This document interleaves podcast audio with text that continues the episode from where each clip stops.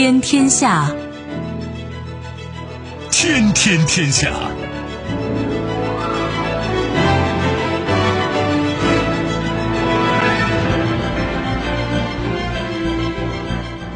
历史穿行者，新闻摆渡人。听众朋友，大家好，您正在关注收听的是《天天天下》节目，我是夏萌，和我一起陪伴各位的还有本节目评论员重阳。世界纷繁复杂，新闻随时发生。今天的节目您将听到：无可奈何，对改善与欧关系悲观，俄罗斯将封存受损北溪管道。引人关注，舒尔茨低调赴美会见拜登。特殊角色，俄罗斯寡头称，俄国库或在明年见底，希望友好国家投资。触摸历史。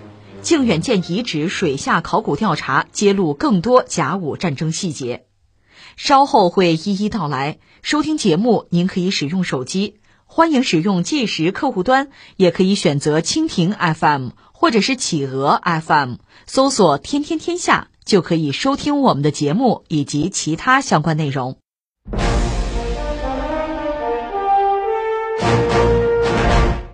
自泄漏事故发生后，北溪天然气管道的修复工作迟迟没有展开。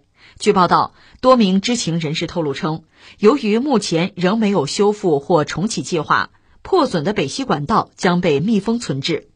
其中有消息人士表示，密封破损管道并非是因为修复工作上存在技术困难，而是因为政治原因。俄罗斯方面认为，在可预见的未来，俄罗斯与西方关系改善到重启天然气管道的程度可能性很小。媒体援引数据指出，过去一年，欧洲大幅削减了从俄罗斯的能源进口。有俄罗斯的消息人士告诉媒体，俄罗斯认为北溪项目已被埋葬。同时，还有人称。虽然俄方目前没有修复管道的计划，但至少会把管道保存起来，以备将来可能重新启用。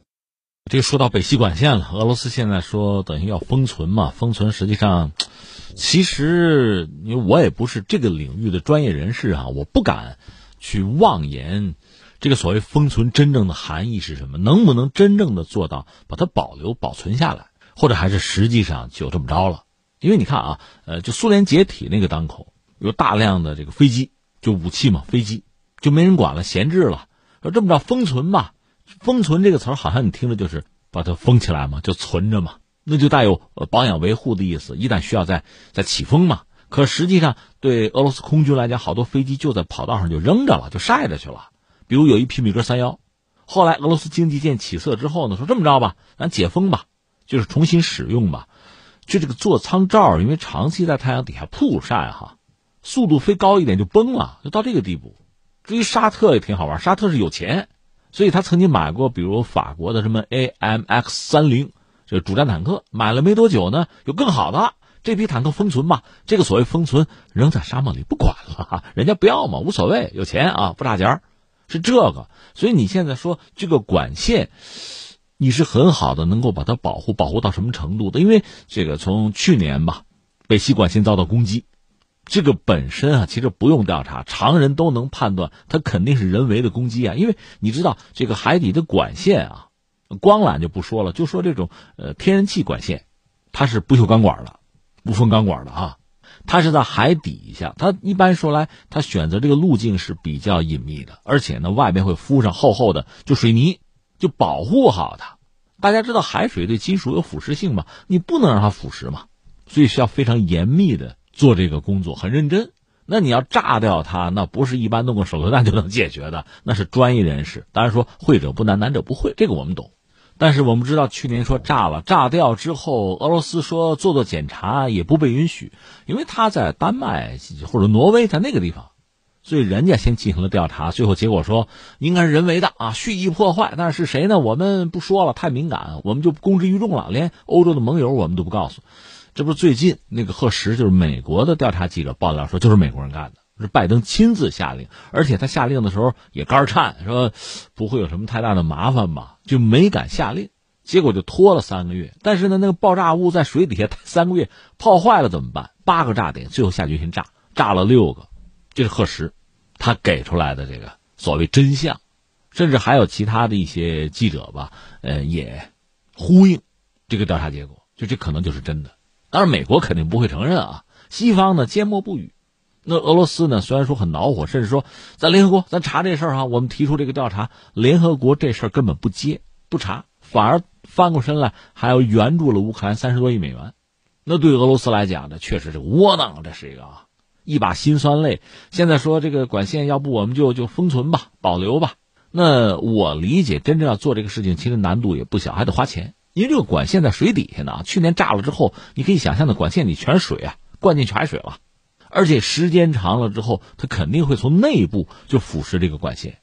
那你怎么处理啊？你得把水抽出来，然后在管线那个内壁，就是不锈钢那管线内壁，你再涂一层特殊的材料吧，才能保证不腐蚀。那这个过程一个是劳神费力。你想铺管线都那么麻烦，你要维护它也很麻烦，再就是需要花钱啊。更重要的是，这管线被炸成多段啊，你说你维护只能是靠近自己这一段吗？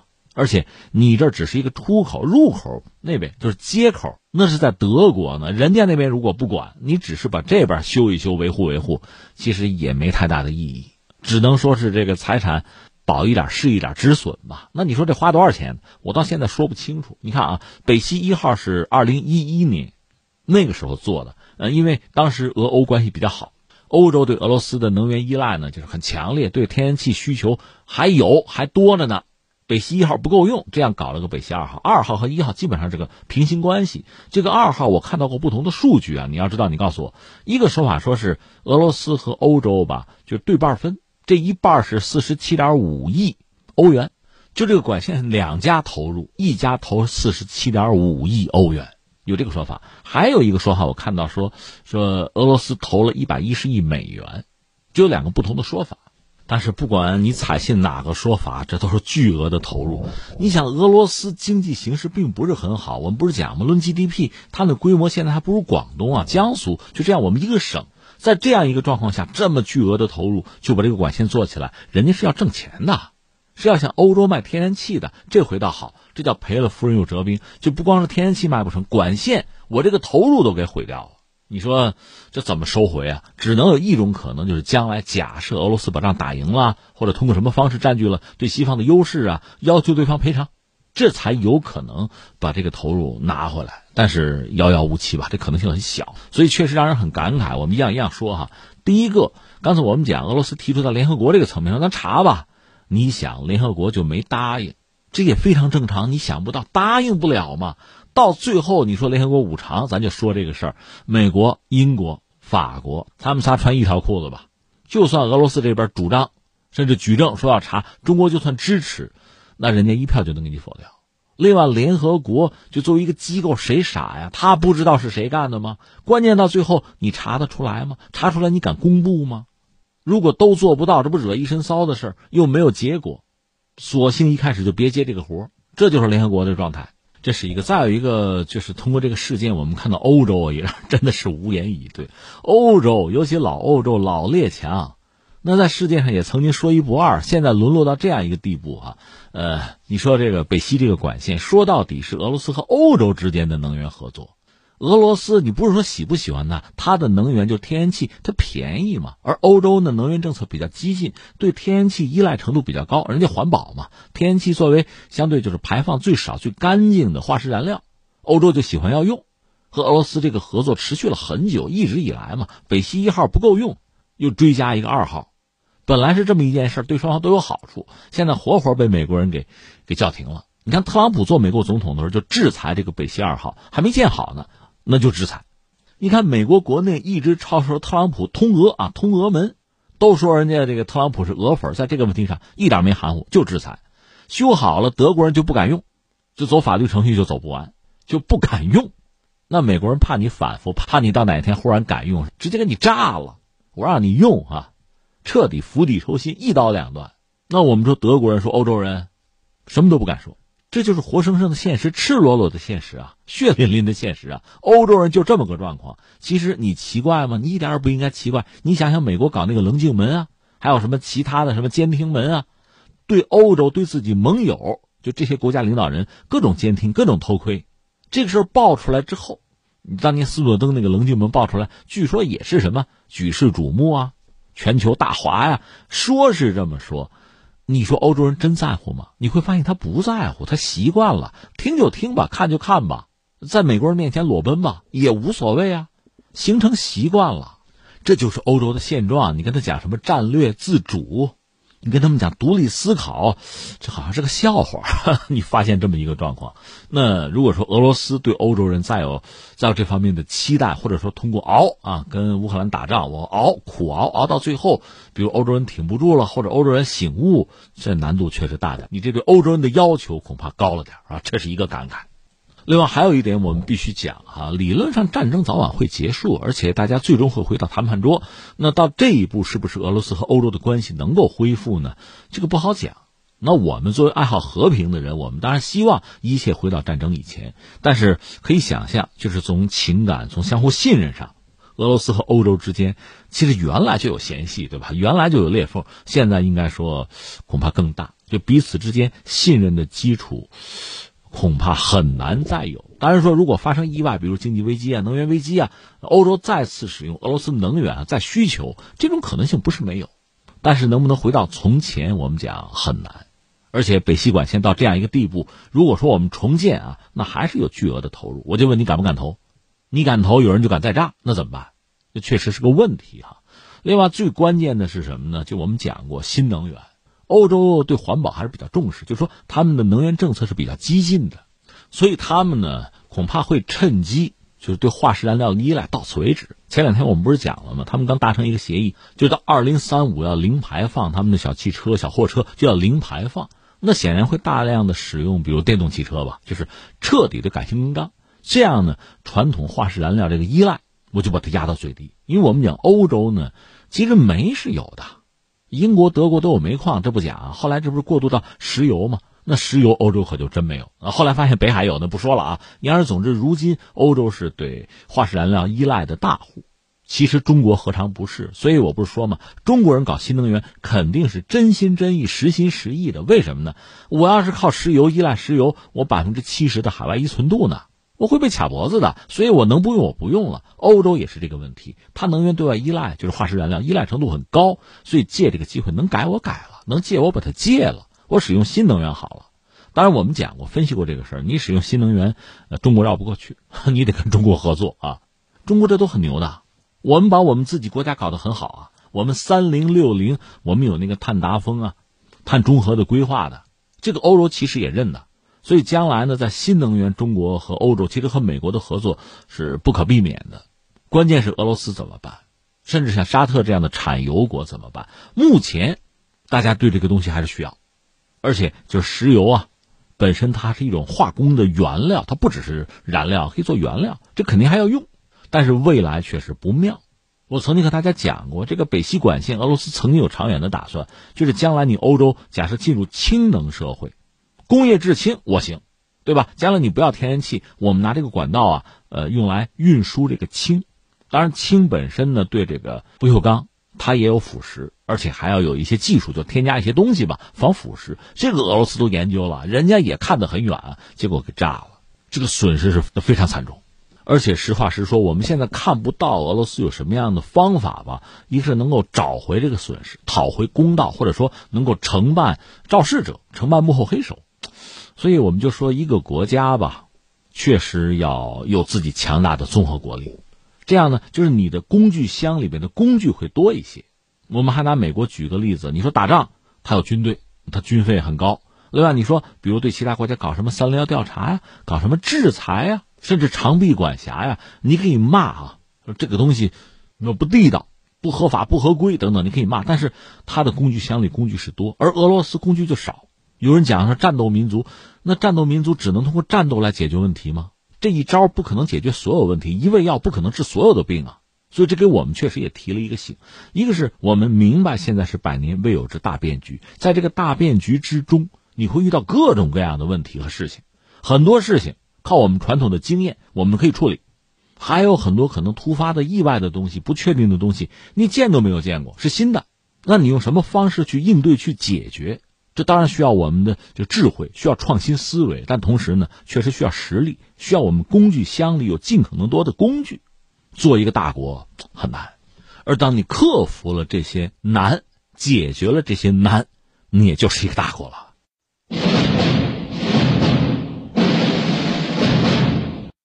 时隔逾一年，德国总理舒尔茨当地时间三日到访白宫，与美国总统拜登进行会谈。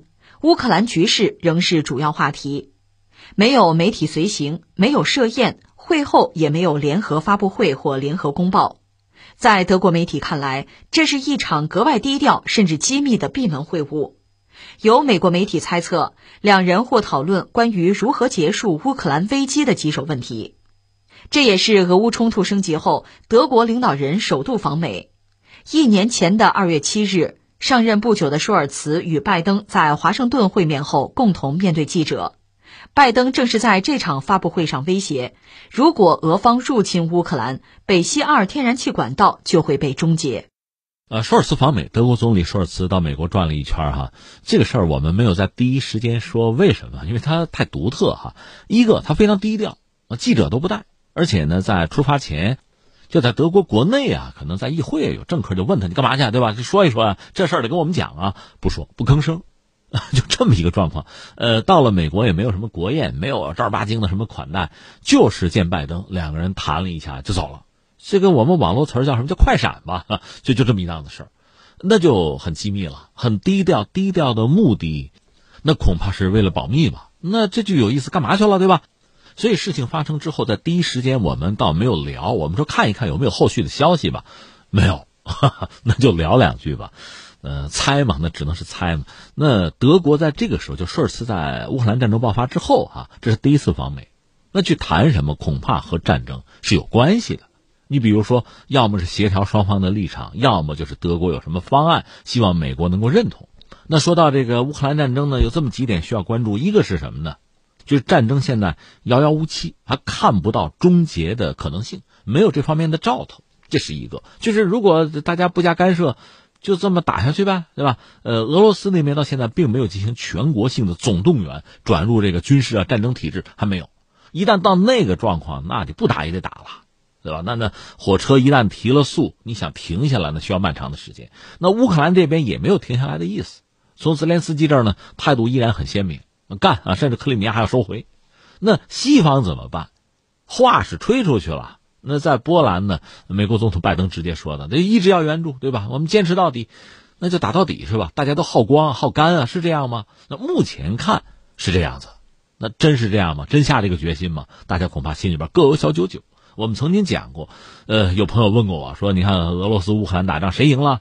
我说：“这前一阵看美国赢着呢。”什么意思呢？他既消耗了俄罗斯，又收割了欧盟，当然他赢了，他占便宜了。那至于说俄乌的这个两家打仗谁赢了，那重要吗？那不重要了。是啊，你美国不重要，欧洲受不了啊。欧洲总希望有一个结果呀。一个从政治正确上讲，你比如法国那个马克龙，我们绝不能让俄罗斯赢，对吧？这个对，肯定他是这么想的，这是真心话。但另一方面，把俄罗斯真的是彻底干翻在地，这国家解体可能吗？一个是不可能，第二是欧洲恐怕也没法承担它的后果，那也不是一个要的结果。所以你看，说是打仗，说是要战至最后一个乌克兰人，你把人家豁出去了，你想达到什么目的？你的收益是什么？人家美国人很清楚，欧洲人不清楚啊。那你不清楚，你反应迟钝，你就是一只恐龙。我星期一踩了你尾巴，你星期五也得疼，也得喊一声吧。就总得有一个结果，你总要有一个自己的，就属于自己的判断，一个自己的规划吧。那我们之前也分析过，欧盟啊很难很难有一个统一的想法。你看啊，一个是西欧，就传统的老欧洲老列强和东欧想法就不一样，对吧？那我们不用多说。那么就是传统老欧洲德国、法国的想法也不一样。当然，他们总的来说共同点是恐怕希望战争尽早的停下来，否则自己损失太大。那具体来说，这事儿谁能做主，谁能唱主角，这又很重要。你比如马克龙，马克龙前一阵和泽连斯基见面，据说直接讲过，说我们来斡旋吧。那你泽连斯基跟普京到法国来谈啊？那泽连斯基也不好直接拒绝，但是开了个条件，说这么着吧，把中国、美国的元首都叫过来，一块谈吧。那意思，这个层面的对话是你法国你能斡旋得了的吗？是你能做东吗？所以法国有这个想法。所以就是从战争爆发前到现在，法国一直希望承担更多的工作吧，是个角儿嘛。我来斡旋这事儿，他斡旋成了，那显然是个世界级大国吧？人家埃尔多安、土耳其还想呢，对吧？各方想法都有，德国也没有闲着，因为德国毕竟在欧洲那也是领袖级的人物，对吧？这是一个。再就是又说到中国了，中国诚心诚意提出了这么一个方案，不管是对全球的安全和平的问题，我们有一个构想，有个倡议；另外对政治解决乌克兰问题，我们也拿出我们的方案。你要知道，我们是在战争打了一年，我们才拿出这个方案。这里面方方面面的原因都有，但我不得不问一句哈：一年的时间，西方国家就没有拿出这个方案来，就是谈到全球的和平安全没有，谈到政治解决乌克兰问题没有，都没有拿方案。到中国拿出这个方案，一年了，打了一年了吧，血肉横飞啊，生灵涂炭。到了战争一年，这个时候中国拿出一个方案，那你看这些国家这个态度，这个嘴脸。中国作为一个斡旋者的角色，甚至仲裁者的角色出场，那哪行啊？我们往哪摆啊？他们只是，特别是西方，尤其是美国，希望中国扮演一个什么角色呢？和俄罗斯一样，被全世界去指责、去挑剔，甚至唾弃啊！最好是这样。当然，俄罗斯到现在也没有如美国的愿成为这么一个角色。我们讲了，大多数发展中国家、新兴经济体是不站队的。昨天我就说了嘛，如果按照现行的国际法、国际秩序，你判定俄罗斯是不是侵略，这个不难。但是为什么大多数国家不愿意做这个判断？是喜欢俄罗斯吗？我想也不是。是慑于俄罗斯的淫威吗？也不至于啊。俄罗斯仗都打成这样了，那是为什么？恐怕根本原因是讨厌或者说不喜欢、不认同西方主导的这个所谓的国际规则、国际秩序，这恐怕才是真正的原因。那么中国拿出来这个方案。我们敢说，我们是代表了这个世界上大多数爱好和平的人。我特别强调里面有两点：一个呢，呃，中国要讲每个国家的领土主权的完整，这都必须尊重；但还有一句话，就是每个国家的安全关切你也得关注啊。这两样缺一不可，你缺一条肯定要打。第一条西方强调，第二条俄罗斯强调，那不打才怪呢。所以你得都拿出来一起说，一起讨论，这才有意义，这才是解决问题的一个态度。其实。我们就说西方老欧洲也好，美国也好啊，战略大师级的人物不是没有吧？聪明的头脑不是没有吧？那政治家呢？政客能说会道，你不能说他们不聪明吧？所以我们刚才讲的这些东西，人家不可能想不到。但问题在于利欲熏心，为了我的利益，这些东西我必须忽略之，我必须视而不见，否则和平就真的降临了。而中国在这个进程之中还充当了一个重要的、不可或缺的角色，那哪行啊？所以现在进入一个什么阶段呢？抢戏的阶段了。一方面呢，战争如果就是完全没有时间啊，没有限制，无底洞这么拖下去，俄罗斯撑不撑得住不用管，欧洲确实日子会很难过。其实美国这日子也不会好过呀。他虽然没有在一线在战场和俄罗斯对撞，他其实已经下场了，这也在耗自己的国力啊。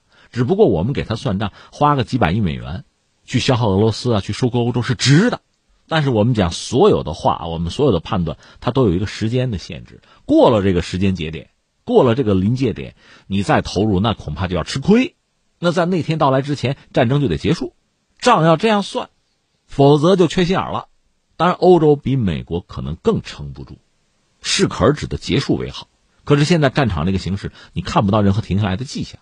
说到底，我们不是说吗？那乌克兰的军火是西方供给的，这就是拧阀门的人，就那个水龙头，你要往大里拧，那水流就湍急，是吧？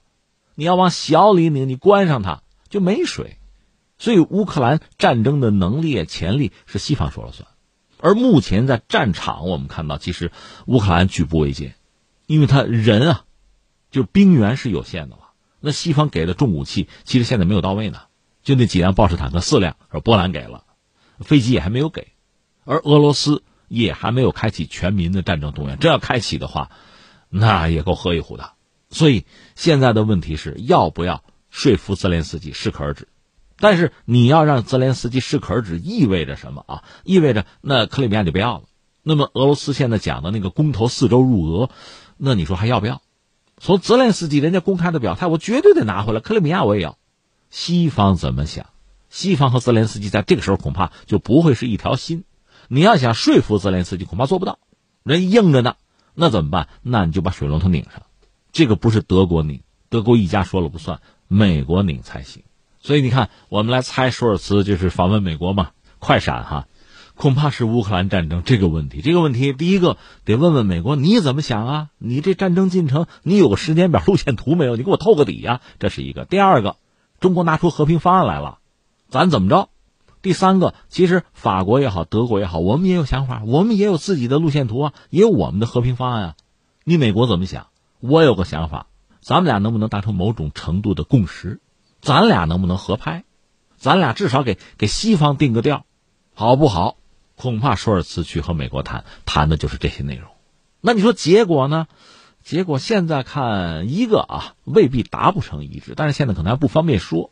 得打适宜的时机啊！人家拜登刚在波兰讲过话呀，干到底啊！那你不能马上改变承诺呀，跟泽连斯基执手相看泪眼是吧？那时候干到底了，现在你忽然说到这儿吧，别打了，俄罗斯占的地方就给他，到此为止。那泽连斯基他怎么办啊？昨天还是民族英雄呢，今天就是卖国贼了，这这不行，这个是吧？所以恐怕也需要一个适宜的时机。另外呢。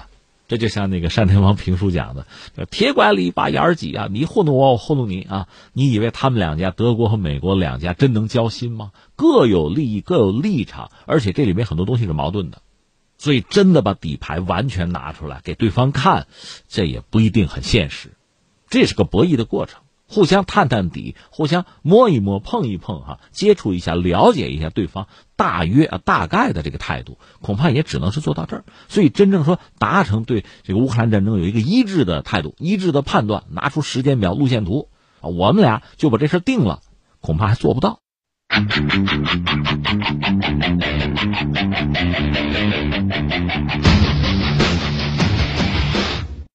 俄罗斯亿万富翁、铝业大亨奥列格·德里帕斯卡三月二日表示，因为西方制裁，俄罗斯国库很可能会在明年见底，因此俄罗斯需要来自友好国家的投资。他认为，为增加对外资的吸引力，俄罗斯政府应确保为外国投资者提供安全的商业环境。据报道，当天德里帕斯卡表示。俄罗斯目前资金不足，这也正是美西方对俄罗斯制裁打击的目的所在。他认为，俄罗斯应该继续发展市场经济，因为外国投资者会看俄罗斯国内投资者如何赚钱，在俄经商存在什么条件。因此，俄罗斯政府需要确保俄罗斯对外国投资者具有吸引力，确保俄罗斯拥有一个安全的商业环境，拥有更多的经济自由和竞争。这个新闻挺有意思。俄罗斯的一位寡头吧，德里帕斯卡，他全名叫做奥列格·德里帕斯卡。他是在这公开场合吧，他谈到俄罗斯经济挺难，然后他有一些自己的想法。这个我觉得值得关注吧。我们一样一样说，先说这个人德里帕斯卡，他其实和普京应该说有相当的联系。我们知道，普京呢是在。叶利钦之后成为俄罗斯的总统，他一上台就发现俄罗斯这个政坛很怪异，因为主要是七大寡头左右着俄罗斯的经济乃至政治，而叶利钦不得不和他们合作，被他们摆布嘛。这普京不能接受，就是和七大寡头进行了坚决的斗争，最后把那七位都给修理了，有的给送到监狱里去了，有的流亡了，后来有的不死了吗？但问题在于这儿啊，就是俄罗斯经济啊，它其实去工业化，它主要是卖能源、卖资源啊。那我们就说苏联时代。它重工业很强，你说它轻工业再轻再不堪，重工业是很强的，这个你要承认。所以它有它的制造业，有它的工业嘛。可是到了俄罗斯就去工业化了，就是靠卖能源资源了。在这个状况下，它经济结构成了这个样子。你当然会说它不均衡不合理，但是这样的一个经济结构很容易催生寡头的。而一般来说，寡头和西方联系会很紧密。大宗商品啊，那定价权在谁那儿啊？国际市场谁说了算啊？谁决定我的财富啊？你看，就这么个状况。但是普京上台把七个寡头给收拾了，收拾了之后，但是俄罗斯经济的结构没有变化，那就是说会出现新的寡头。只不过新的寡头呢，肯定会和俄罗斯的官方和政府合作，要不然你生存不了。这也就是我们在乌克兰战争之后看到西方国家对俄罗斯寡头进行制裁打击，包括私人财产要没收。甚至不惜违背祖训。我们讲西方讲私有财产神圣不可侵犯啊，你怎么能抢人家私有财产呢？因为他们支持普京。说白了就这么件事儿。那我们现在讲的这位呢，也是寡头，叫做奥列格·德里帕斯卡，他是搞铝的，俄罗斯那个铝业，他是一个寡头，而且他曾经做到过俄罗斯的首富这个位置，和普京的关系肯定很密切了。而且这个人敢讲话，由此可见，他在俄罗斯经济界乃至是这个政坛吧，他是有他的影响力，敢说话嘛。他是反对战争的，就是战争爆发前他是反对战争的。但是战争爆发之后，我想哈，你反对也没有用，而且不会因为你反对就改变什么，甚至西方对你态度也改变不了，除非你彻底背叛。所以现在他呢发出了自己的声音，我想是代表俄罗斯的寡头或者说俄罗斯经济界发出自己的声音。第一个呢说俄罗斯很困难了，国库见底了，到明年就二零二四年嘛，恐怕就真的覆水难收了，钱就花光了，没钱了。怎么理解呢？我觉得两面说。一方面，他说的是不是真话呢？我相信是真话，因为俄罗斯我们讲嘛，多次讲，你要论 GDP，它盘子很小的，它大概就是我们广东啊、江苏那个水平，所以规模不大，人口一点四个亿吧。他如果在正常状况下卖卖能源资源啊，日子过得也还可以。你说多富裕谈不上，你说多糟也不至于。人均呢，甚至你说呃，基本上达到一万美元，差不多。但他没有制造业，没有太像样的工业了。这是他未来的隐忧啊！如果不打仗就这个状况，而且他在全球的这个经济链条之中啊、版图之中吧，有自己相对固定的角色，特别是他和欧洲之间那个能源合作，由来已久啊，也一度是这样子，一贯是这样子。但是现在因为战争形势发生很大的变化，和西方彻底闹翻了，不但呢自己的油气卖不动，如果卖呢也被限价，有最高限价，而且呢西方整个对俄罗斯进行制裁，不管是对企业对个人都有制裁。再就是打仗是要花钱的，而且俄罗斯经济我们讲本来规模就很小，俄罗斯那个卢布，它本来在全球的这个贸易啊经济版图之中，它就不是多么有影响力的货币，就这么个状况。说到底就是西方正是看到你这个弱势啊弱点软肋，他才在这个方面制裁你。如果你强的不行，你比他都强，他制裁你什么呀？所以这是俄罗斯目前这个状况。当然有一个阶段可能是确实啊，战争初期越打越有钱，有一个阶段是这样。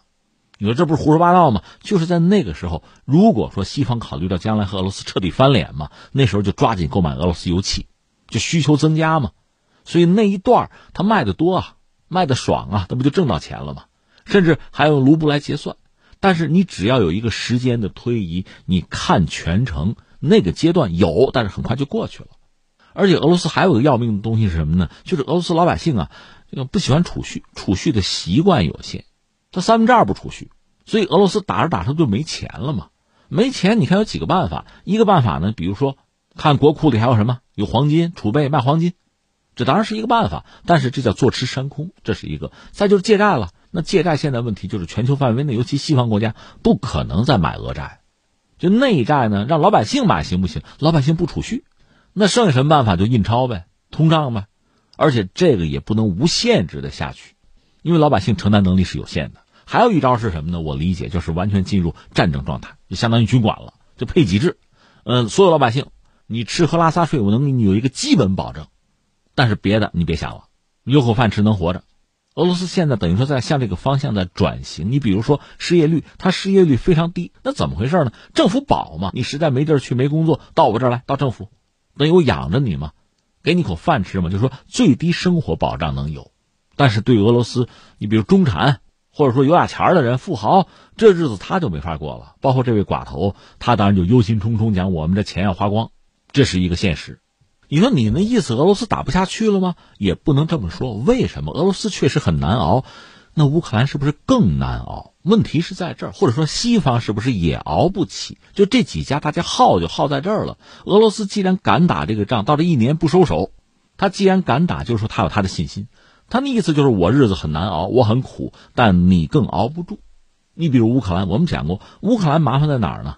他除了经济已经崩了，他之间更多靠西方。他现在兵源有限，就是你在前线，这不是我们说吗？双方交换战俘，俄罗斯还给乌克兰的战俘好多是女兵，就一线打仗的是女兵，就男人打光了嘛。所以他的兵源还是个问题。俄罗斯至少这个方面不是问题。至于西方，欧洲也好，美国也好，就是看你下决心掏不掏钱，你掏多少，是不是一直掏下去？喊可以这样喊，拜登不是要坚持到最后吗？是，你可以表这个决心和你真正能掏多少。那美国不是没钱，军费还八千亿呢，但你要说他没钱也行，三十一点四万亿债务上限都突破了，就是看你下不下决心。俄罗斯现在人家就是赌你下不了决心，你也没钱，乌克兰也没有，欧洲也没有，美国也掏不了了，所以我敢跟你耗。这显然是俄罗斯的一个态度，而这位奥里格先生呢，他的意思就是，没有明确的反对继续耗下去。但是他说呢，咱不要放弃市场经济，该怎么干怎么干。尤其是在这个时候呢，我们俄罗斯国内市场建设要跟上。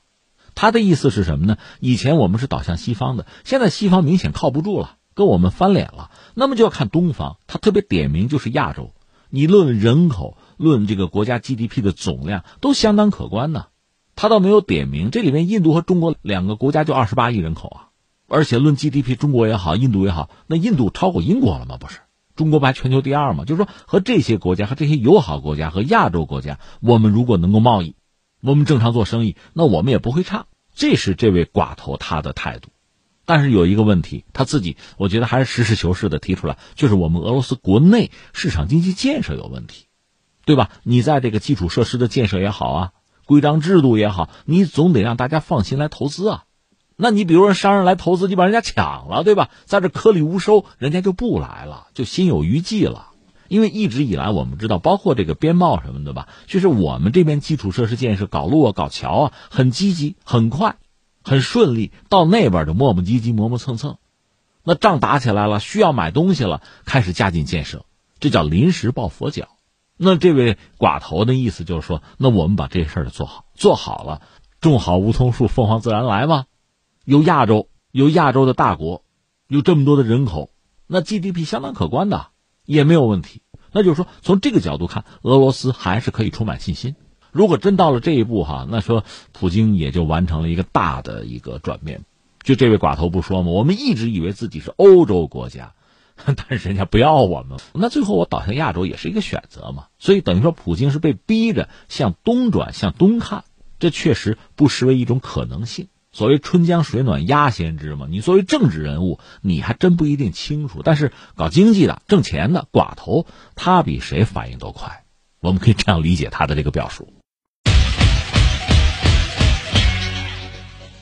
山东威海靖远舰遗址第一期水下考古调查近日获评二零二二年度山东省五大考古新发现。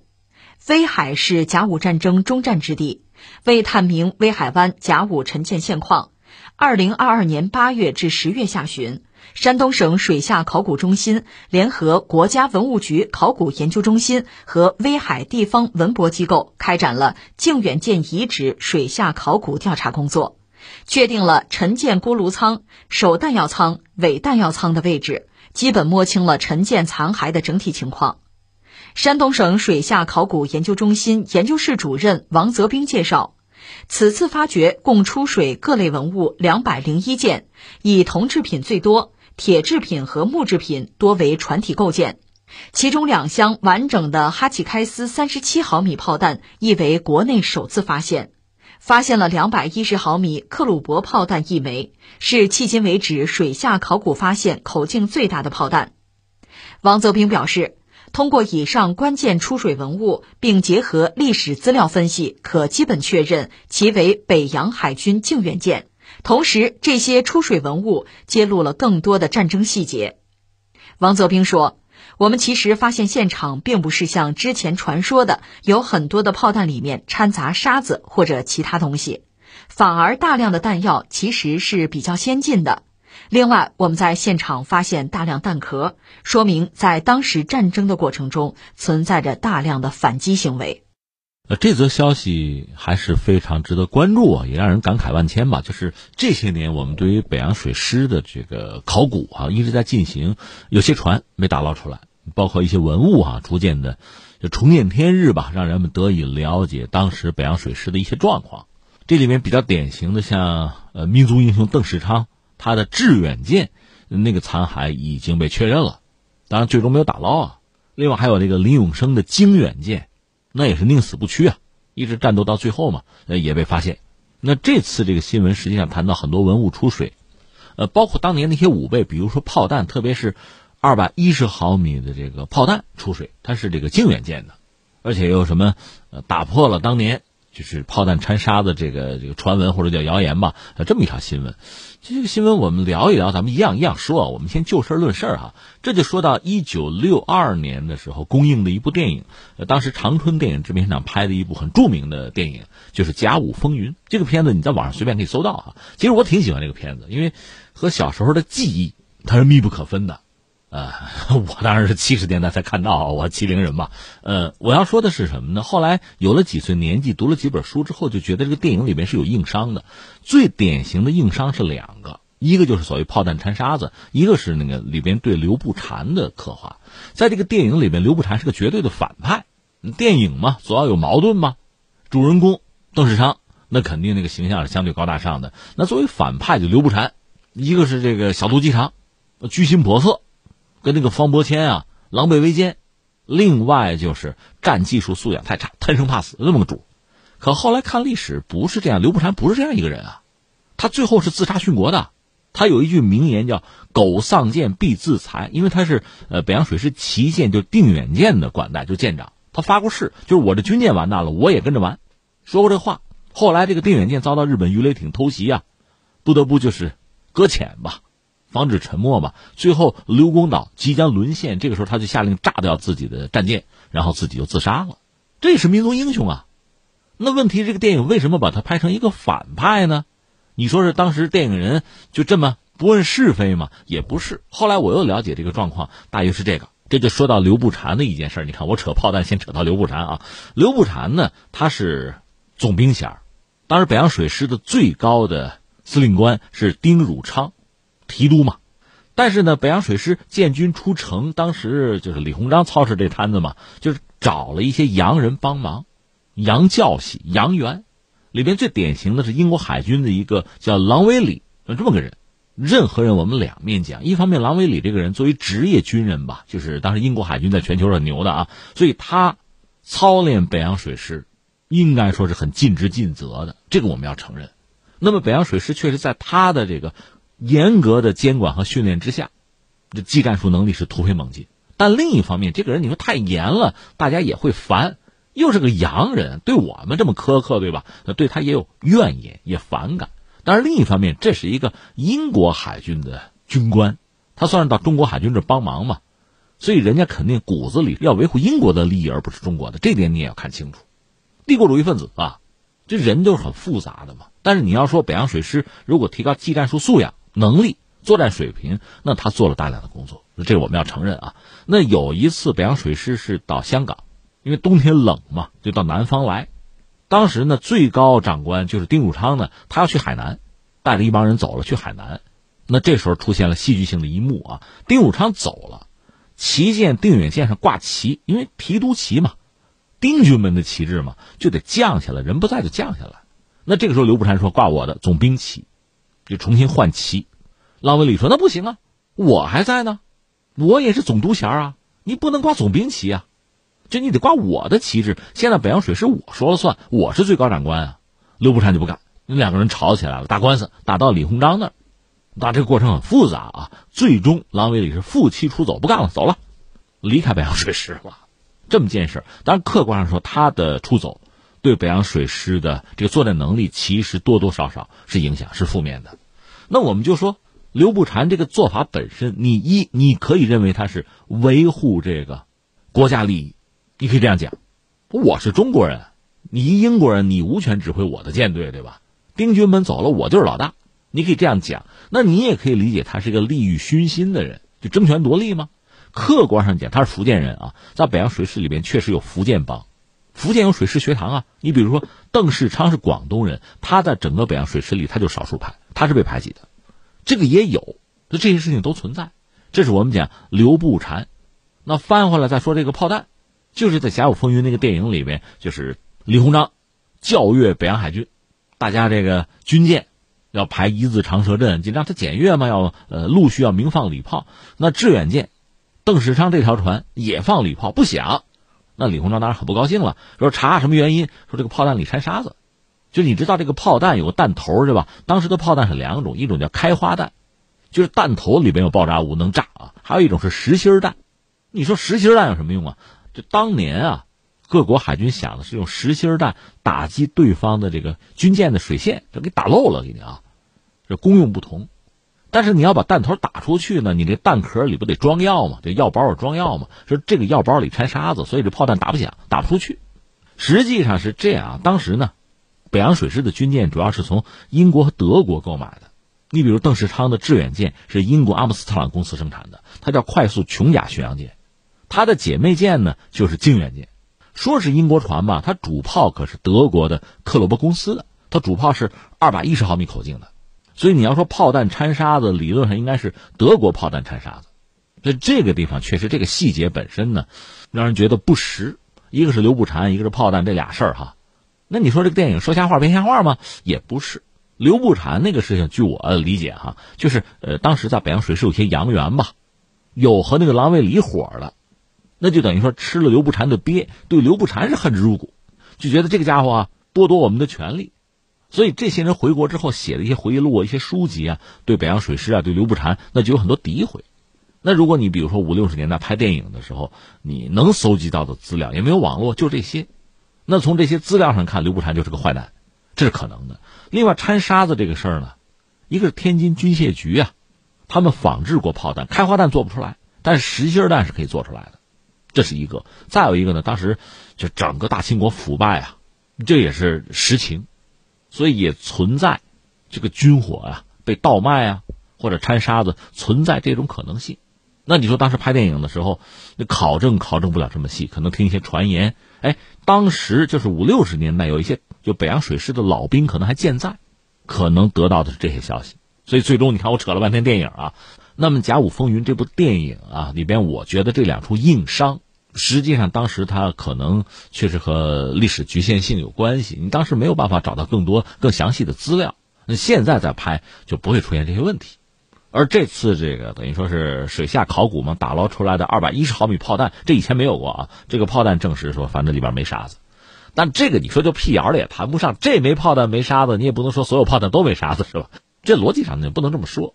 这是我们就事论事把这个事情是不是我讲清楚了？呃，但是没说完，还想再感慨几句，就是说，就中国嘛，有几千年的文明史，我们要承认，在近现代我们一度是落后了。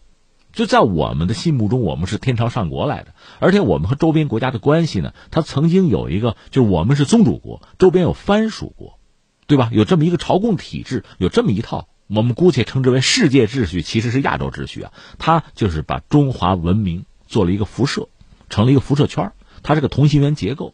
但是到了一八四零年，形势发生很大变化，就是英国人打进来，打开中国大门，把中国强行拉入到他们的游戏之中。那就不是一个亚洲体系，是一个全球体系。那是一个殖民地和殖民者是这样一个关系的体系。中国没有真正彻底沦为殖民地，因为确实块头很大啊。但是最终成了一个半殖民地半封建社会。后来还有这个罪恶小国日本的崛起，对朝鲜和大清国就发动战争，这是当时的状况。从那时候开始，积贫积弱呀，度过了一段非常灰暗的岁月。那你说关于这个甲午战争啊，特别什么大东沟海战打输了。表面上看有它的某种偶然性，甚至你可以找到几个罪魁祸首，就是中国当时建成了北洋水师，曾经耗资三千万两啊，这么一个庞大的舰队，在全球甚至排到第七、第八位，但是居然和日本打打不过，我们真是需要思考为什么啊？你看一个呢，就当时战争爆发那个时候呢，也不要说中国人，就整个西方，就是围观者吧，都认为中国中国打日本没有问题，日本肯定不行。但结果是让人大跌眼镜。那从几个层面讲嘛，一个最基本的实际情况是，北洋舰队虽然说貌似很强大，实际上已经落后了。那舰龄呢比较长，日本船是新船，那这边舰龄长呢，它维护肯定会有问题，航速也慢了。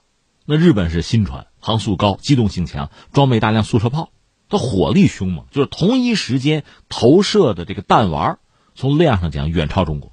所以实际上孰强孰弱？这个真实的状况，很多人不了解、不理解。现在还有很多人不了解、不理解，这是一个。再有一个呢，这传统的思维方式一旦打输了仗，你想咱们民间传统的思维方式是什么呢？那肯定有奸臣呐。这个奸臣是李鸿章呗，对吧？还可以加上丁汝昌。当时的朝廷也是这样考虑的。李鸿章灰头土脸，还得去马关谈判。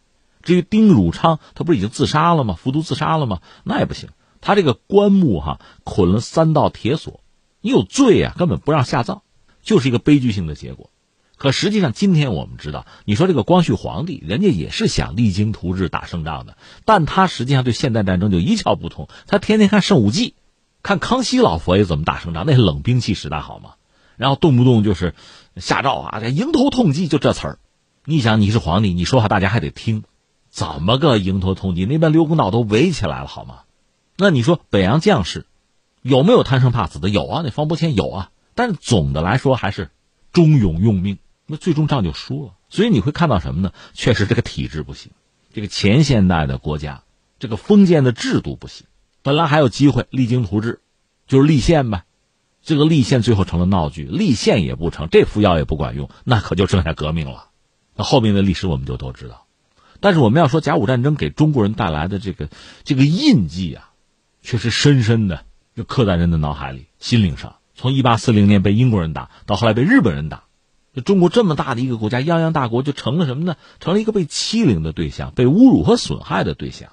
也正是因为一次次被侮辱和损害，那从意识形态啊，尤其是民间的意识形态，往往是同情和支持弱者的，往往愿意站在弱者一边，甚至认为弱者才代表着正义，恃强凌弱是可耻的，杀富济贫才是匡扶正义。在民间传统之中。啊，你可以看看那些民间故事或者传统评书，规则都是可以被藐视的，因为规则往往是强者制定的和有利于强者的。而我现在想说的是，我们何不去做强者？我们何不去制定规则？我们干嘛只是抱怨自己是弱者，是受虐的角色？我们不需要自怨自艾，我们不需要抚摸着身上的伤疤，诉说历史上的疼痛，那不够，甚至没有必要。我们还是努力去做一个强者，去制定规则吧。如果当今的规则不让人满意，或者我们讲国际秩序千疮百孔，那我们就拿出更好的方案。我们争取让更多的人去享受和平和发展，这是我们作为大国的责任。在今天，